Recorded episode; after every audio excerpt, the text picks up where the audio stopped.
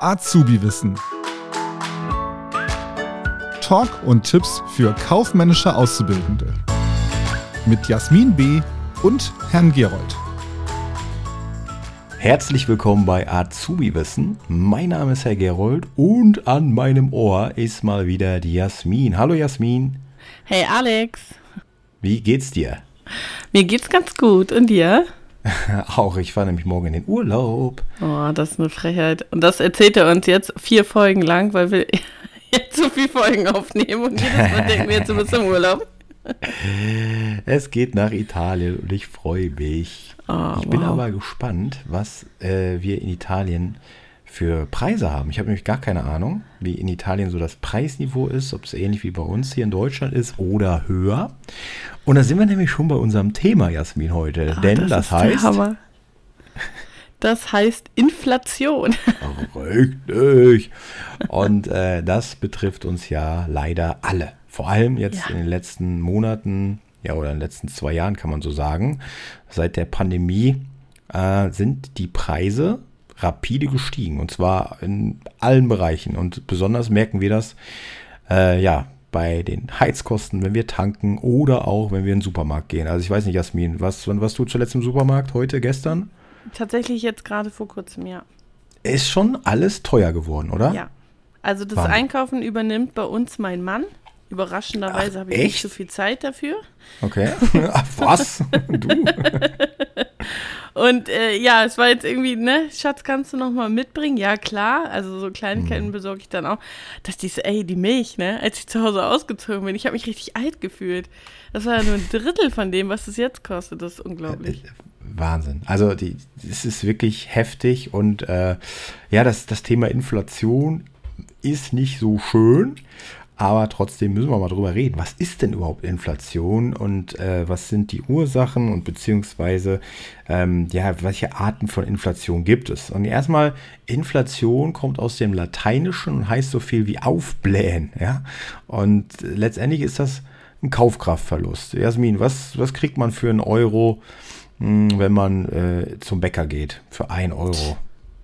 Zwei, zwei einfache Brötchen kriege ich dafür morgens. Mittlerweile ja, ne? Fast 50 ja. Cent so ein Brötchen, ne? Wahnsinn. Ja, also bei uns und, genau 50 Cent. Genau, und früher hast du vielleicht für 1 Euro drei Brötchen bekommen. Ne? Mittlerweile nur noch zwei. Das heißt, du hast einen Kaufkraftverlust, das ist Geldentwertung. Dein Geld wird weniger wert.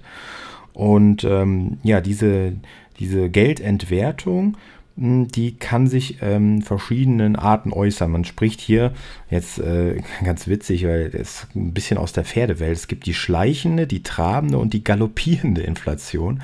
Also je höher der, die Geldentwertung ist, ne, wenn du auf einmal für äh, für ein Brötchen 10 Euro hinblättern äh, musst, dann sprechen wir hier schon von Galoppieren, wenn nicht sogar von Hyperinflation.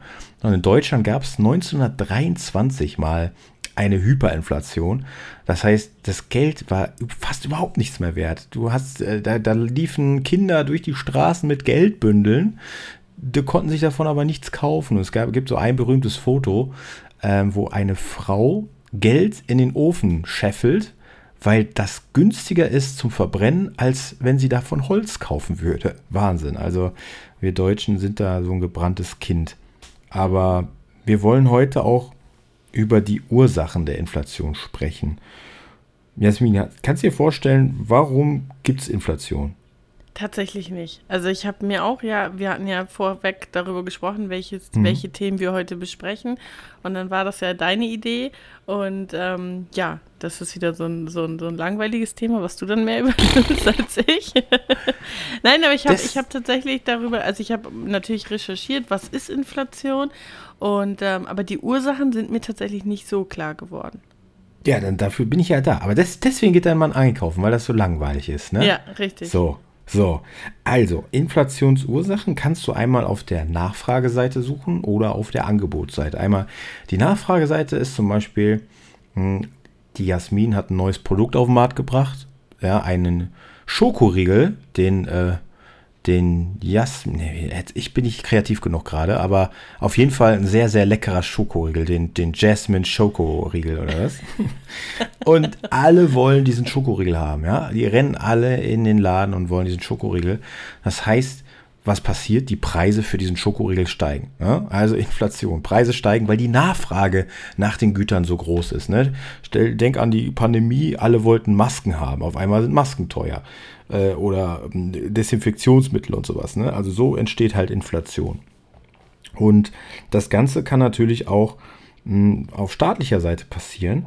Das heißt, wenn äh, der Staat selber als Nachfrager auftritt, und quasi Geld druckt. Er sagt, oh ja, wir brauchen mal ein paar neue Straßen oder neue Schulen und dafür nimmt er quasi Schulden auf und druckt dafür neues Geld. Dann ist mehr Geld auf dem Markt, also mehr, die Geldmenge steigt und dadurch ist das Geld auch weniger wert. Und es gibt auch noch die importierte Inflation. Importierte Inflation, ja, das bedeutet, wenn zum Beispiel, ja, wenn wir abhängig sind vom Ausland, ja, also zum Beispiel Rohstoffe, Öl, ja, da haben wir keinen Einfluss drauf, weil wir kein eigenes Öl haben. Und ja, Ausland, Saudi-Arabien sagt, ja, dann steigen doch jetzt mal die Ölpreise, weil wir weniger fördern. Das heißt, auch da, dann merkst du an der Tankstelle sofort, zack, ja, mehr musst mehr Geld ausgeben für Liter Benzin, Liter Diesel. Gut, und dann sind wir noch bei der Angebotsseite, also die angebotsinduzierte Inflation. Da haben wir einmal die Kosteninflation, das heißt einfach, ja, die privaten Haushalte äh, Entschuldigung, nicht die Privaten, sondern die Unternehmen natürlich, die Unternehmen äh, geben ihre gestiegenen Kosten, Beispiel jetzt Energiekosten, an uns weiter, an uns Kunden. Das passiert ja jetzt gerade auch. Und ähm, ja, einfach dadurch, die Kosten werden dadurch kompensiert durch die erhöhten Preise. Und dann gibt es auch noch die sogenannte ähm, ähm, ja, Lohnpreisspirale. Vielleicht äh, hast du das schon mal gehört. Lohnpreisspirale, Jasmin. Was könntest du dir darunter vorstellen? Lohnpreis. Vielleicht, wenn der Preis steigt, dass auch der Lohn steigt? Yes, 100 Punkte. Oh. Ganz genau. Ne? Ja, das heißt so, die Unternehmen, das merkst du jetzt ja auch durch die Tarifabschlüsse, die sagen, ey, ist alles so teuer geworden, wir wollen auch mehr Geld haben. Ja, das heißt, das Ganze setzt auch so eine Spirale ineinander. Ja, das heißt, jetzt steigen dann die Löhne wieder und gleichzeitig die Unternehmen, hey, cool, äh, Jasmin und Herr Gerold haben jetzt ja mehr Geld in der Tasche, dann kann ich die Preise ja wieder anziehen. Und das Ganze dreht sich immer weiter hoch. Und das ist natürlich auch gefährlich. Das heißt, deswegen steigen auch oftmals die Löhne nicht in gleichem Maße wie die Inflationsrate. Ähm, und dann haben wir natürlich auch noch die sogenannte Gewinninflation. Also, ne, Gewinninflation, ja, das ist quasi so eine Art Missbrauch, die dann, ja, die äh, Unternehmen da äh, vollziehen, weil die sagen, und das hat man auch während der Pandemie gemerkt, okay, alles klar, ich kann hier auf den Zug aufspringen äh, und äh, alles wird teurer, dann ziehe ich doch auch meine Preise an. Also das gibt es auch. Ja, und ähm, was sind die Folgen der Inflation? Darüber auch ganz kurz noch reden. Es gibt Gewinner und Verlierer. Vielleicht erstmal zu den Gewinnern. Wer sind die Gewinner der Inflation? Ja, alle Schuldner. Also alle Leute, die Schulden haben, weil die haben gutes Geld erhalten, sagt man, und schlechtes Geld zahlen die wieder zurück.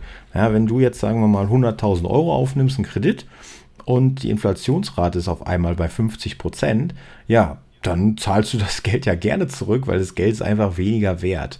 Ja, und äh, das Beispiel wieder mit dieser Frau, die das Geld einfach in den Kamin scheffelt und es verbrennt. Und diese 100.000 Euro heute sind nicht mehr so viel wert in Zukunft. Also die ähm, Schuldner sind Gewinner, der Staat auch, weil der Staat hat in der Regel auch Schulden und hat auch mehr Steuereinnahmen und vermögende Personen, die in Sachwerten, also Immobilien anlegen.